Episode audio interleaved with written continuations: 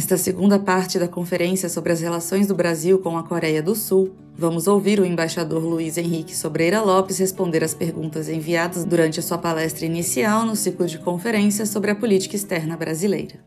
Eu vou passar então imediatamente as perguntas que nos chegaram da FIEMG. A primeira delas do Dr. Fabiano Nogueira, né, o nosso o presidente do, do Conselho de Política e Mercado Internacional da FIEMG, que nos acompanha e que a, apresentou uh, as palavras iniciais junto com o presidente da FIEMG. Uh, ele diz que nos últimos anos houve um aumento expressivo dos investimentos sul-coreanos no Brasil, especialmente nos setores eletrônico, automobilístico, petrolífero e siderúrgico.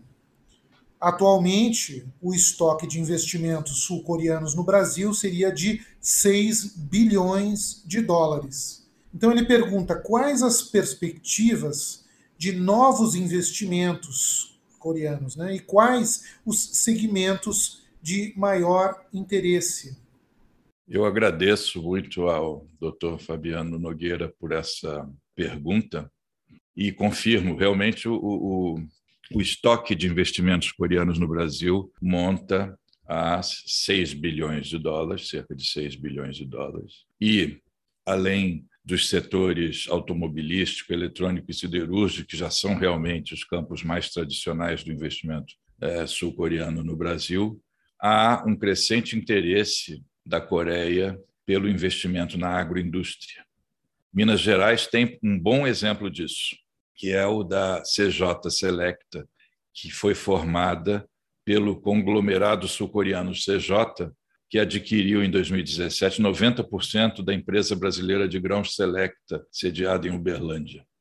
Um dos segmentos de potencial interesse para a expansão desses investimentos é o de infraestrutura de rede para tecnologia 5G, por exemplo. Empresas coreanas estão entre os principais fornecedores no mundo de equipamentos de rede e as perspectivas de realização de investimentos no âmbito do nosso processo interno de implementação da nova tecnologia são muito boas. Ah, além disso, a Coreia e sua indústria, o seu setor industrial, acumulam há muitos anos boa experiência no enfrentamento de urgências sanitárias. Quando do surgimento da Covid-19, a Coreia já tinha experiência acumulada com o enfrentamento de outras epidemias, da SARS, por exemplo, em 2003, e da MERS, em 2015. Com a Covid, a Coreia firmou-se como referência internacional nessa área de enfrentamento a crises sanitárias. Passou a exercer, na verdade, crescente papel de liderança na área de saúde a indústria coreana tem se beneficiado desse reconhecimento internacional e angariado espaço no mercado de equipamentos. E não só de equipamentos, mas também de testes diagnósticos.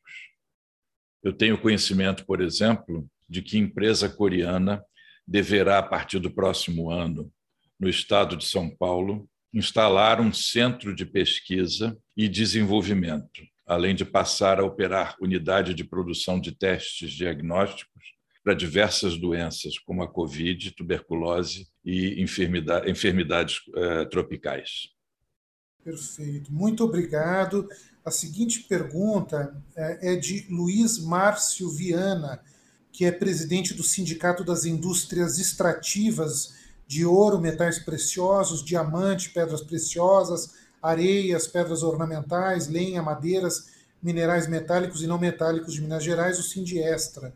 É uma pergunta, na realidade, mais ampla de caráter geopolítico.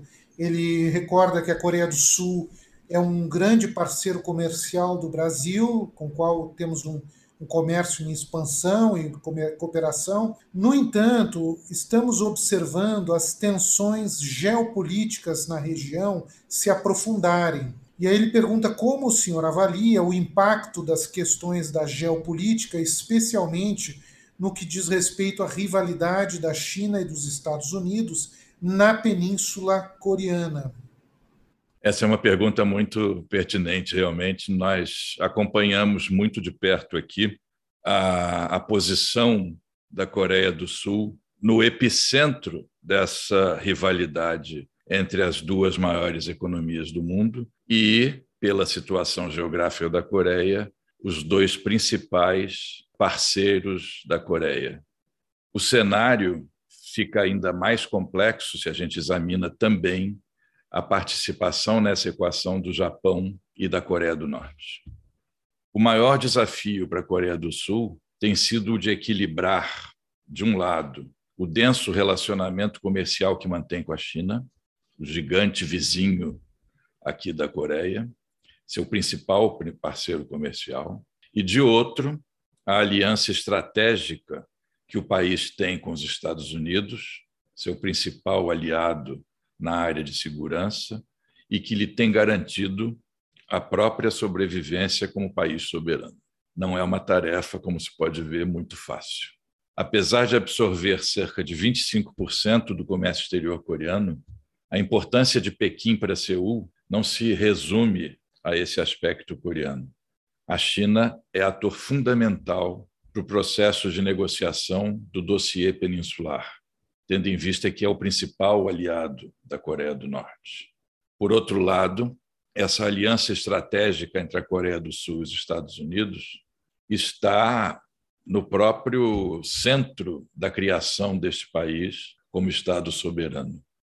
Sem, me alongar, sem querer me alongar muito uh, em dados históricos, é importante recordar que a Guerra da Coreia opôs, grosso modo, de um lado a aliança liderada pelos Estados Unidos e, de outro, a China e a Coreia do Norte.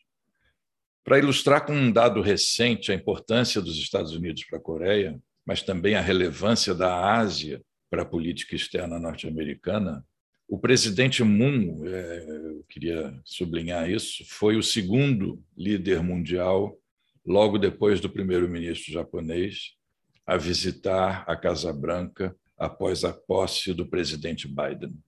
A relação entre os Estados Unidos e a China, vale lembrar, não se resume à crescente rivalidade.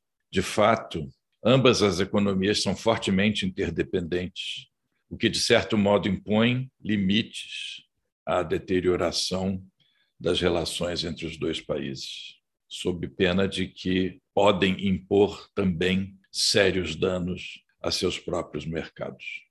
Uh, os Estados Unidos têm buscado evitar, nesse contexto, que Pequim se consolide como um líder mundial no desenvolvimento de tecnologias, por exemplo, de semicondutores, das tecnologias 5G e 6G. Nesse aspecto, a Coreia tem papel fundamental para os Estados Unidos. Nessa visita que o presidente Moon fez a Washington no mês passado, ficou muito clara a importância da aliança estratégica com os Estados Unidos, também em termos econômicos foram anunciados investimentos de 40 bilhões de dólares a serem feitos por empresas coreanas em território norte-americano em áreas sensíveis, como a produção de semicondutores, baterias e biotecnologia.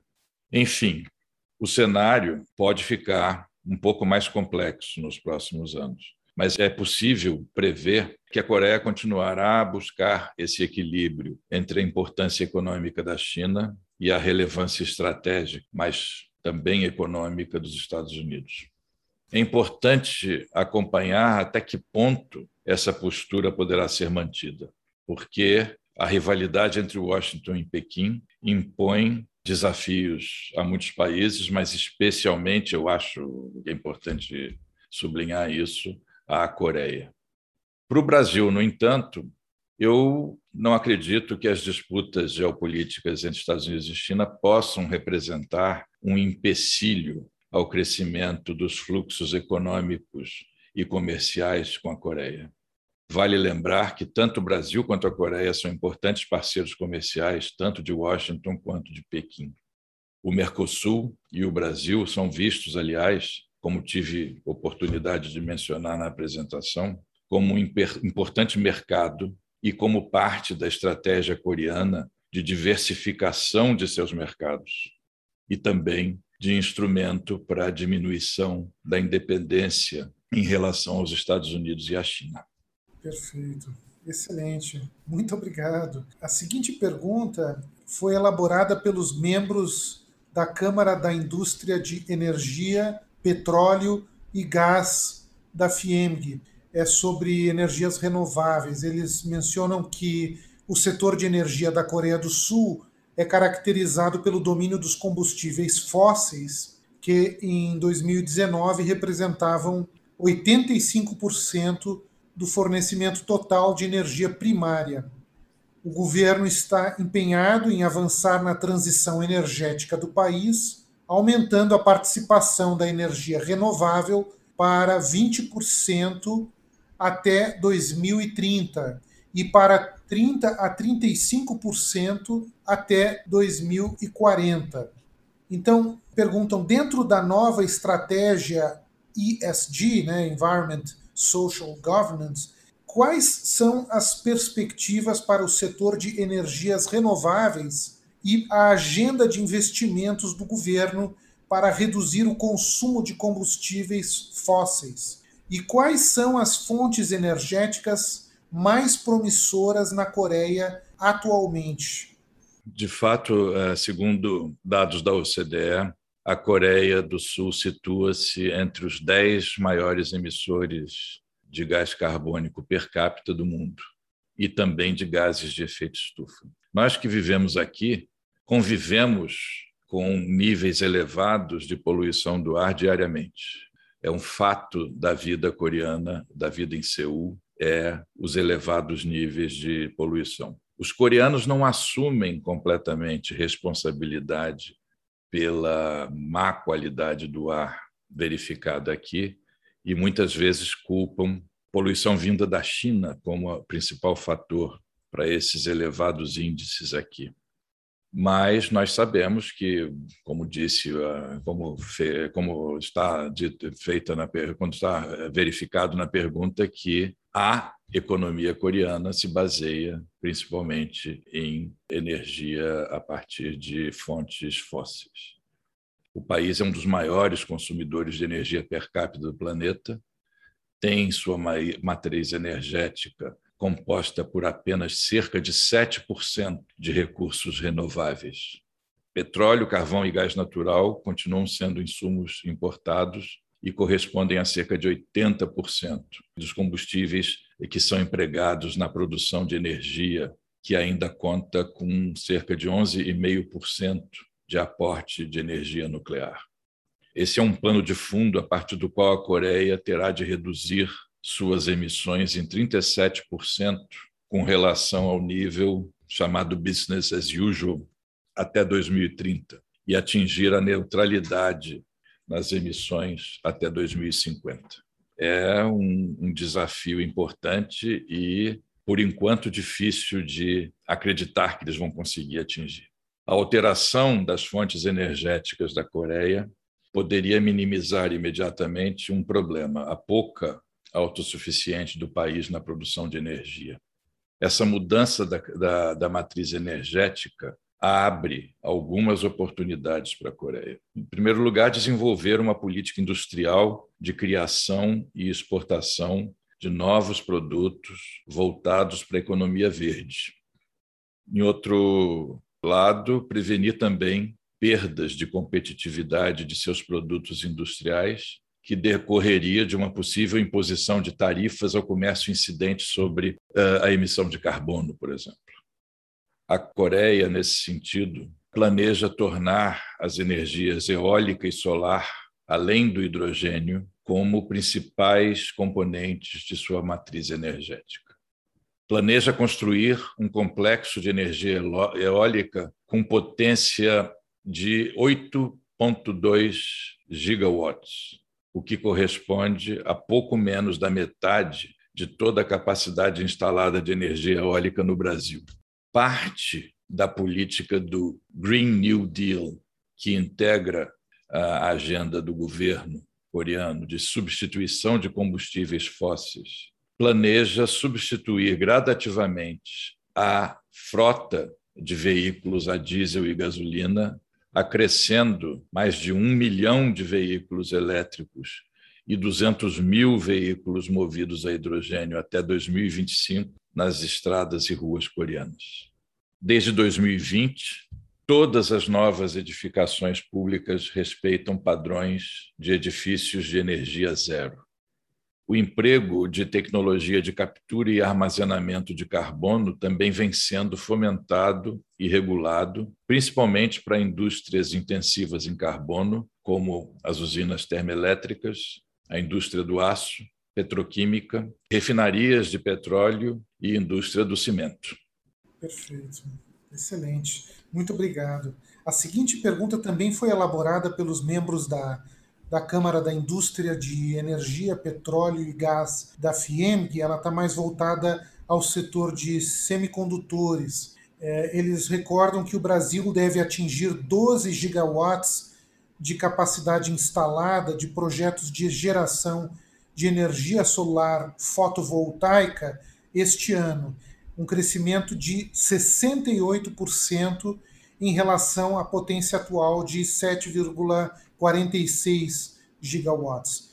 Nesse sentido, temos uma demanda crescente por semicondutores no Brasil para o desenvolvimento da energia fotovoltaica. Então, eles perguntam: considerando o forte setor de semicondutores da Coreia do Sul, existem possibilidades de tratativas entre os dois países para cooperação tecnológica e financeira com vistas à fabricação de semicondutores no Brasil? A minha primeira reação, a resposta mais uh, imediata seria dizer que sim. A Coreia, como todos sabem, tem uma parcela do mercado de 18%. É um dos países, juntamente com Taiwan e os Estados Unidos, que dominam a indústria de semicondutores. O plano é, do governo sul-coreano para novos investimentos no setor inclui estímulos a investimentos domésticos da ordem de 450 bilhões de dólares até 2030. Deduções tributárias para investimentos em pesquisa e na produção também. Esses planos incluem o estabelecimento de um, um cinturão do chamado K-chip, para que todos os diferentes estágios do design na fabricação de microchips sejam desenvolvidos dentro desse cinturão urbano. Apesar do foco dos novos investimentos na indústria doméstica, algumas empresas coreanas do setor planejam novos investimentos no exterior, sim. Até o momento, contudo, os Estados Unidos têm sido o destino mais claro para esses investimentos. A Samsung, por exemplo, reestruturou sua cadeia de fornecimento de microchips e anunciou em maio último que já irá investir 17 bilhões de dólares para construir nova linha de produção de semicondutores no Texas. Esse projeto atenderá à demanda por semicondutores de empresas de tecnologia da informação, como a Amazon, a Google, a Microsoft, Tesla e HP Enterprise, além da Oracle não se pode descartar a possibilidade de que o Brasil possa fazer parte desse novo desenho estratégico de produção global de semicondutores por empresas coreanas. Eu acredito que isso é possível. O processo de modernização por que vem passando a economia brasileira poderá contribuir para esse cenário.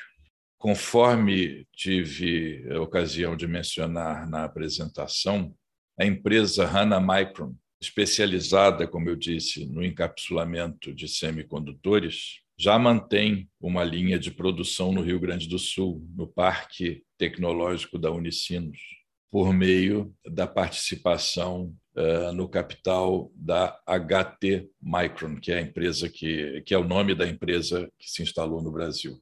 É o nome que eles deram à empresa que se instalou no Brasil. E já supre demandas do mercado brasileiro com memórias e chips. É um início. Excelente. Muito bom. Nós temos uma série de perguntas aqui que foram feitas pelos membros do Sindicato da Indústria da Mecânica do Estado de Minas Gerais, que é presidido pelo senhor Daniel Junqueira. E diante do adiantado da hora em Seul, já são dez e meia da noite, eu vou formulá-las todas em bloco. A, pr a primeiro grupo de perguntas é o que fazer para abrir as portas de investimentos coreanos em parceria com empresas brasileiras? trazendo sua tecnologia em suas diversas áreas, como ferroviária, naval, máquinas e equipamentos em geral e outros. Como podemos aprimorar esses contatos com empresas coreanas? Em seguida, tem uma outra pergunta: como ter conhecimento amplo e claro da necessidade do mercado coreano nas áreas de siderurgia, ferroviária, entre outras, para que ocorra um futuro intercâmbio de relacionamento com as indústrias brasileiras. A embaixada poderia nos auxiliar nesse processo de coleta de informações sobre oportunidades de intercâmbio? E, finalmente, eles perguntam se a Coreia do Sul teria interesse na importação de produtos em aço inox colorido empregado na construção civil e perguntam como a embaixada poderia nos auxiliar nesse processo.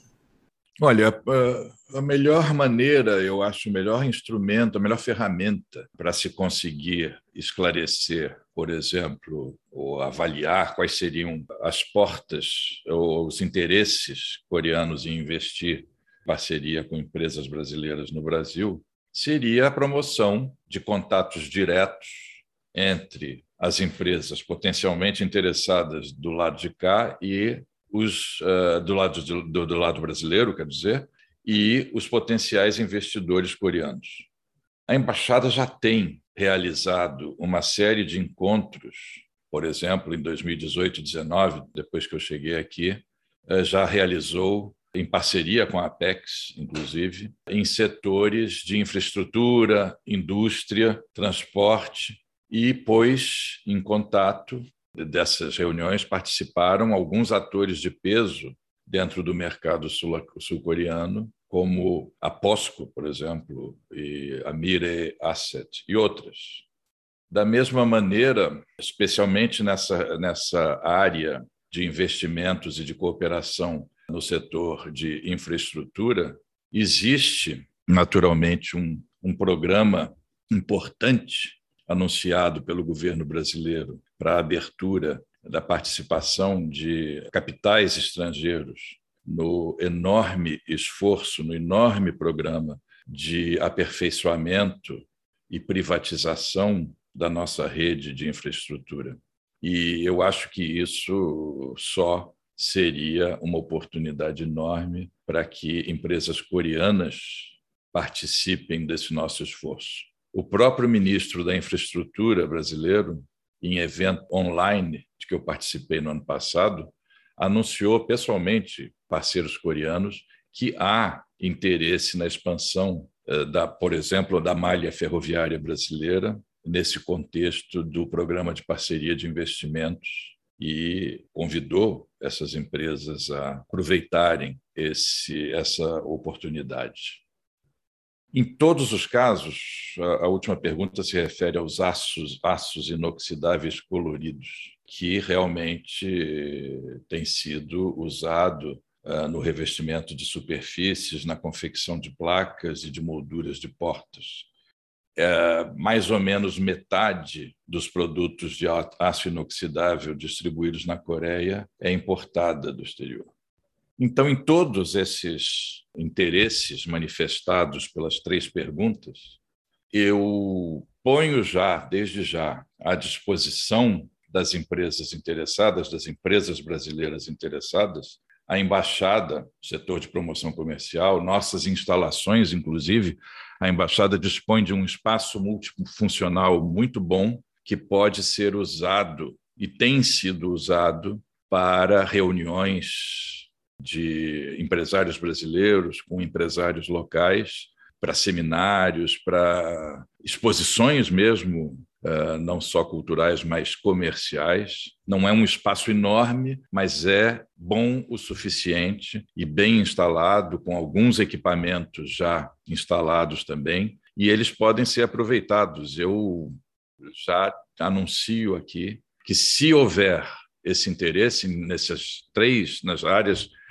objeto dessas três perguntas, ou em qualquer outra área, queijos, por exemplo, como eu mencionei na apresentação, nós estamos aqui para isso, nós estamos aqui dispostos a promover os encontros entre os brasileiros, as empresas brasileiras que têm interesse em exportar para cá e ou receber investimentos coreanos e a contraparte coreana também. Quer dizer, então temos as instalações, temos já pelo menos parte do equipamento para a realização desses eventos e, e, oferecemos isso aos empresários uh, e temos já realizado esse tipo de evento bons resultados. Eu acho que uh, as empresas uh, mineiras interessadas nesse a podem se aproveitar disso à vontade. Nós estamos aqui para isso.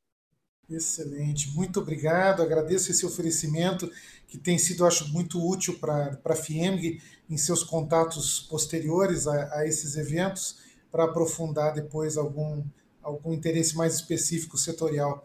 Eu passaria com a indulgência do embaixador ainda para umas últimas perguntas. Eu sei que já, já estamos bem adiantados aqui, mas se, se ele me permitir, então eu faria. A, temos mais quatro perguntas aqui. Ele me dirá se é possível ir a todas elas ou se não interromper, interromperíamos quando ele achar mais conveniente. Mas a seguinte pergunta é de Mário Moraes Marques, presidente da Câmara da Indústria de Alimentos da FIEMG e também presidente do Sindicato das Indústrias de Cerveja e Bebidas em geral do estado de Minas Gerais, o Sind Bebidas. É, em termos de alimentos processados, quais os segmentos de maior potencialidade no mercado coreano? Sendo um país de cultura alimentar distinta da nossa, quais as estratégias para a inserção mais efetiva dos produtos brasileiros? Olha, muito obrigado pela pergunta. Bom, eu reitero que a embaixada pode prestar e tem prestado grande auxílio a empresas brasileiras. E para citar um exemplo, ao setor agropecuário brasileiro, por exemplo, nós temos fornecido dados sobre preços praticados pelos concorrentes, sobre regras de rotulagem, sobre dando lista com dados de importadores, uh, regras de desembaraço de cargas ou auxílio no desembaraço de cargas, quando for o caso, quando elas são retidas, por exemplo, por questões burocráticas, esse tipo de coisas. A Coreia importou em 2020 cerca de 50 bilhões de dólares em alimentos. Desse total, o grupo com o maior valor foi o de preparações alimentícias diversas. É uma classificação é, de produtos, que é um dos principais grupos de alimentos processados. É, esse grupo representou cerca de 2,5 bilhões de dólares em importações no ano passado. Nós podemos citar, é, dentro dessa categoria de alimentos, os complexos alimentícios, como antioxidantes e complexos proteicos, que representaram 1 eh, bilhão e 600 milhões de dólares em importação para esse país no ano passado. Quanto à segunda parte da pergunta, de fato, o, o mercado coreano é muito competitivo e há diversos. Competitivo e eu diria também protecionista em alguns aspectos. E há diversos entraves burocráticos. Mas no caso dos alimentos processados, ao contrário dos alimentos in natura, há algumas restrições que não se aplicam, como certas categorias fitossanitárias e zoossanitárias. Na prática, os alimentos processados enfrentam menos entraves burocráticos, o que facilita a importação pela Coreia. Temos sempre recomendado a nossas empresas que conheçam bem os detalhes das exigências do consumidor, dos compradores e dos distribuidores do mercado coreano. Eu recomendo, portanto, que os interessados, a exemplo do que eu disse em relação a outros uh, setores, entrem em contato conosco para que possamos examinar quais são os detalhes da, da, do apoio, da assistência que a embaixada possa prestar caso a caso. Perfeito, muito obrigado. É, então, continuando com a indulgência do embaixador, eu faria uma seguinte pergunta de Arthur de Almeida, presidente da Câmara Setorial da Defesa da Associação Brasileira da Indústria de Máquinas e Equipamentos, ABMAC. Ele menciona que a frota naval militar sul-coreana vem passando por um processo recente de crescimento e atualização tecnológica. Então, ele pergunta se existem oportunidades comerciais e de reciprocidade tecnológica entre a base industrial de defesa e as marinhas dos dois países. Bem, a Coreia do Sul é, de fato, um líder mundial, ou o líder mundial, na indústria naval comercial. É uma posição que ela tem revezado com a China. Os investimentos coreanos na indústria naval de defesa também são consideráveis. Coreia destina mais ou menos, um pouco menos de 3%, 2,8% do seu PIB ao orçamento de defesa. A título de comparação, como se sabe, o Brasil investe atualmente cerca de 1% do PIB nesse setor. Os altos gastos em defesa da Coreia se justificam, naturalmente, pelo cenário geopolítico em que o país se encontra. Coreia do Sul conta com um avançado grau de autonomia tecnológica, não somente na produção de grandes navios de guerra, mas também na de submarinos e de embarcações chamadas multipropósito. São embarcações anfíbias e, e de outras aplicações. O país já anunciou investimentos para a construção do seu primeiro porta-aviões, por exemplo. Diante dessas credenciais coreanas, há sim potencial para a cooperação entre o Brasil e a Coreia não há, até o momento, acordo sobre intercâmbio tecnológico entre a Base Industrial de Defesa e a Coreia do Sul. A cooperação em matéria de defesa é ainda recente entre os dois países, que ocupam posições geopolíticas diversas, já que a prioridade do Brasil é seu entorno regional, especialmente o Atlântico Sul. Contudo, a cooperação tenderá a avançar ao longo do tempo. Já ocorrem, por exemplo, intercâmbios de oficiais observadores da Marinha, bem como participação de oficiais é, em escolas militares de ambos os países. Coreanos vão ao Brasil, brasileiros vêm aqui, das três Forças Armadas. Também se estuda a possibilidade de a embaixada abrigar, um futuro próximo, ainda não definido, mas há essa possibilidade de que venha a ser designado para a embaixada um técnico especializado em engenharia naval para promover ou se engajar no intercâmbio de informações tecnológicas relevantes na sua área. Por enquanto, é o que eu posso dizer dessa área, mas que tem potencial, sim, de se desenvolver. Excelente, muito obrigado. Se o senhor embaixador permitir, então eu leria ainda mais duas perguntas uh, da doutora Marta Lassance e do Alexandre Brito da doutora Marta Lassans, que é chefe da Assessoria Estratégica Internacional da FIEMG, que nos acompanha presencialmente na sede da federação. Ela menciona que a Coreia é um exemplo de forte investimento em desenvolvimento tecnológico e de educação de qualidade, em que as empresas investem 2% do faturamento nas escolas locais. Esse somatório propiciou grande alavancagem de sua indústria e ela também recorda que a FIEMG, via SESI, que trata da educação básica, e o SENAI, mais para a educação profissional, tem um sistema de referência e faz esforços constantes de ganhos de qualidade e excelência. Temos também um centro de inovação e tecnologia com desenvolvimento relevante em novos materiais. Então ela pergunta, senhor embaixador, temos como conhecer os diferenciais adotados na educação coreana? e quais as possíveis áreas de cooperação técnica entre o Brasil e a Coreia?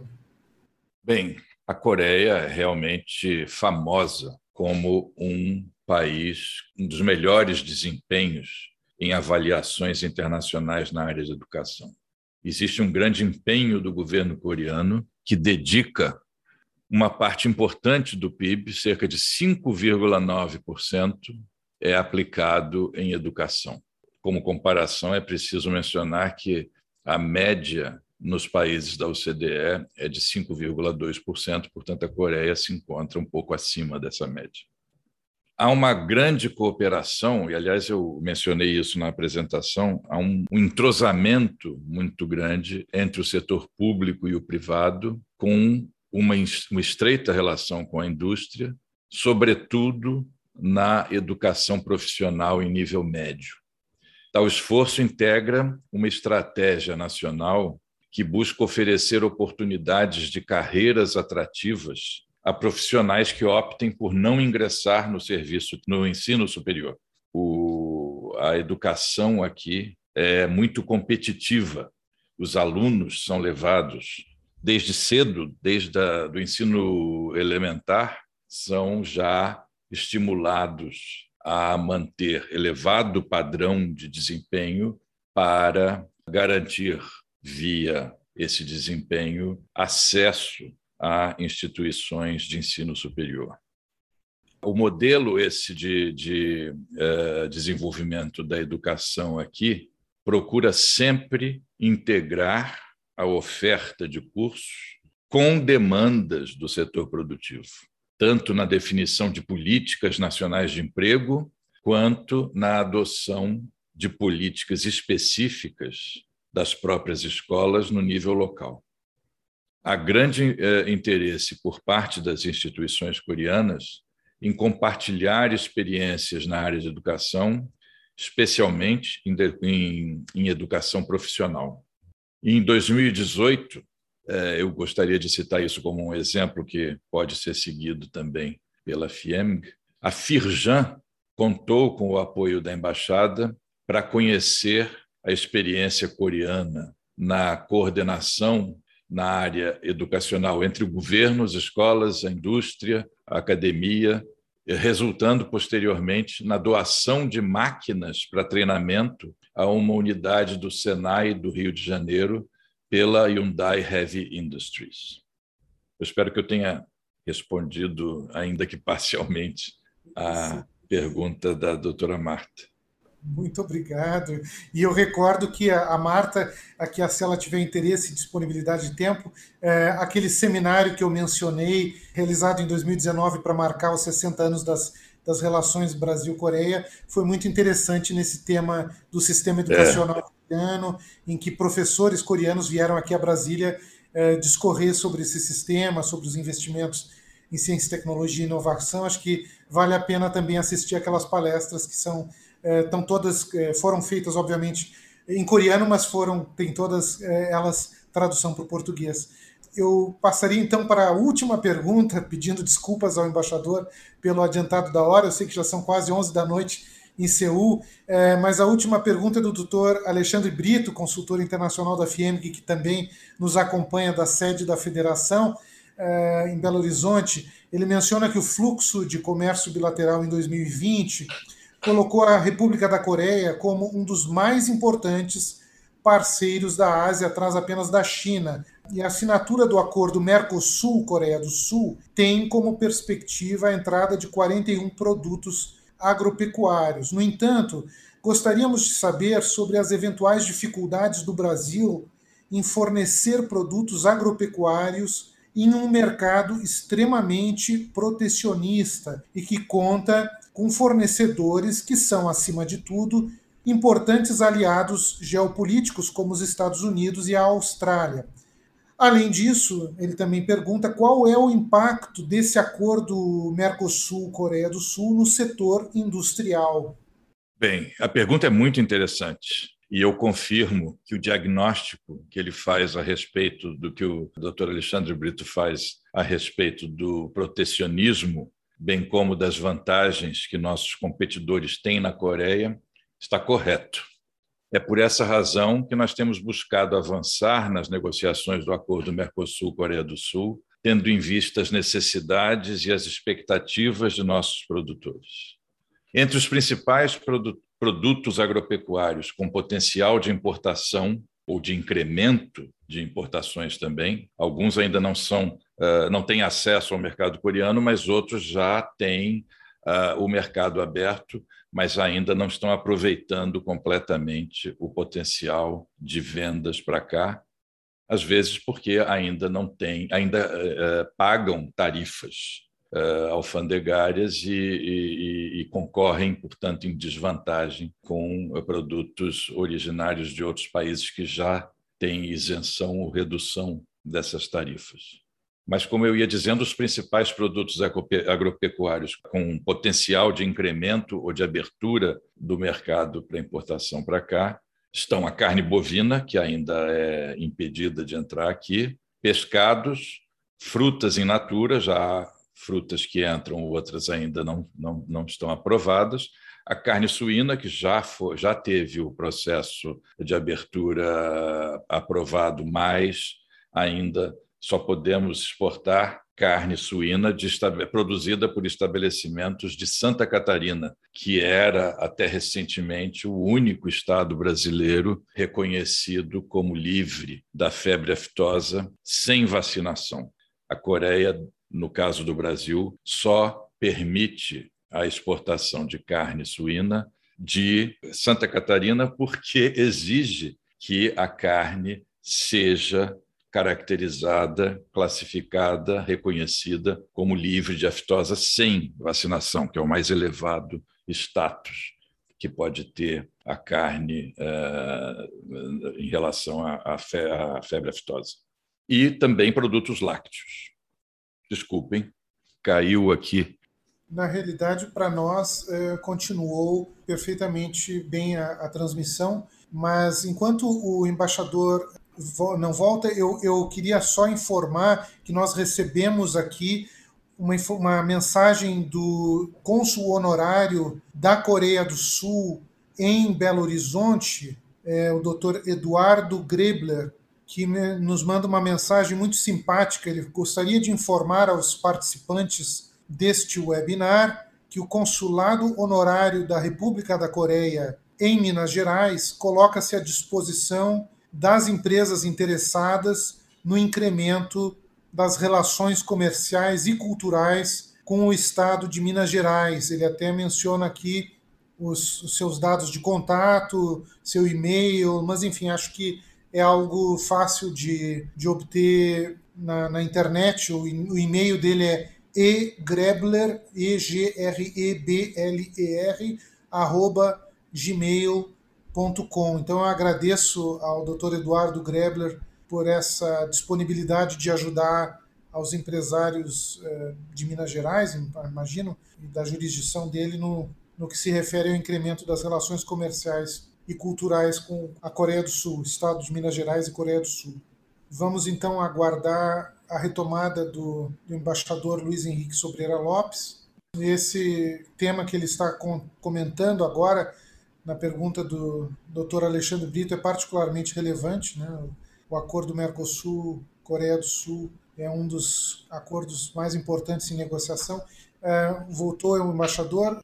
Desculpem por uma falha técnica que eu precisei fazer essa pausa, mas eu estava mencionando o potencial que nós temos de abertura de mercados ou de incremento de exportações de determinados produtos agropecuários ou, enfim, é, principalmente agropecuários. Há para todos eles uma grande competição no mercado coreano. E todos os maiores concorrentes brasileiros já firmaram acordos de livre comércio com a Coreia do Sul. Além disso, um entrave expressivo tem sido as questões sanitárias, fitossanitárias ou zoossanitárias, dependendo do produto. Seja para carnes, pescados, lácteos ou frutas in natura, há um sistema burocrático complexo que, na prática, chega a impedir até mesmo importações de países já com tradicional comércio e com acordos uh, de livre comércio com a Coreia do Sul, como é o caso dos Estados Unidos, da Austrália, uh, mencionados pelo senhor Alexandre Brito, mas também o Canadá e países europeus. Eu ouvi já de vários colegas de países latino-americanos que já concluíram acordo de livre comércio com a Coreia que ainda não conseguem uh, abertura do mercado coreano para produtos dessa, desse grupo por conta dessas restrições sanitárias e fitossanitárias.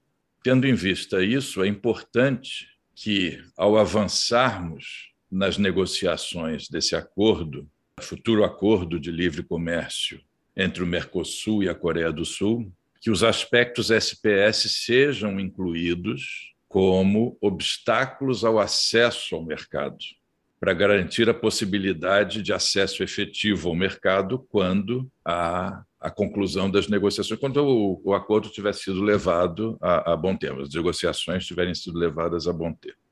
É bom ressaltar que o Brasil já é um fornecedor de soja, farelo de soja, milho e café para a Coreia do Sul. As tarifas pagas pelo Brasil para esses produtos, em geral, são baixas. Podem variar conforme a demanda local e atualmente não estão entre os picos tarifários aplicados pela Coreia a outros países. Mas eu gostaria de mencionar um exemplo de um produto que demonstra a competitividade da nossa produção nesse setor. A carne de frango, que já é carne de galinha, carne de frango, que já tem o mercado aberto para cá, para empresas brasileiras exportarem para cá, paga para entrar aqui na Coreia uma tarifa em torno de 20%. Mesmo assim, é tão competitivo o preço praticado pelos nossos exportadores que nós hoje ocupamos mais de 80 ou em torno de 80% de todas as importações coreanas de carne de frango. Então, mesmo pagando essa tarifa, o Brasil ocupa um nicho importante das importações coreanas de carne de frango. Em termos de valor, eh, não chega a ser muito expressivo, porque a produção local é muito grande também, mas proporcionalmente é impressionante. Eu acho que isso também pode valer para outros setores, para outros produtos, mas primeiro precisamos superar essas barreiras e aí eu acho que se encontra uma utilidade óbvia do, do restabelecimento, da reativação do nosso Comitê Agrícola Bilateral, porque eu acho que sem um trabalho entre os técnicos para, como eu disse, construção e manutenção da confiança mútua nos setores eh, a Visa nossa e, a, e, a, agência coreana de vigilância sanitária, com um trabalho de, de, de crescimento, de, de, de, manutenção dessa confiança mútua, nós conseguiremos ir uh, mais longe e conseguiremos provavelmente superar muitas dessas, muitos desses entraves que ainda impedem, dificultam, pelo menos, a abertura do mercado coreano para produtos do agronegócio. Acesse o canal da FUNAG no YouTube, www.youtube.com.br FUNAG Brasil. Lá você encontrará centenas de vídeos sobre política externa brasileira e relações internacionais. Acesse também a nossa biblioteca digital, com mais de 780 volumes para download gratuito, www.funag.gov.br/biblioteca. Acompanhe as atividades da FUNAG Brasil no Facebook, Twitter, Instagram e Flickr.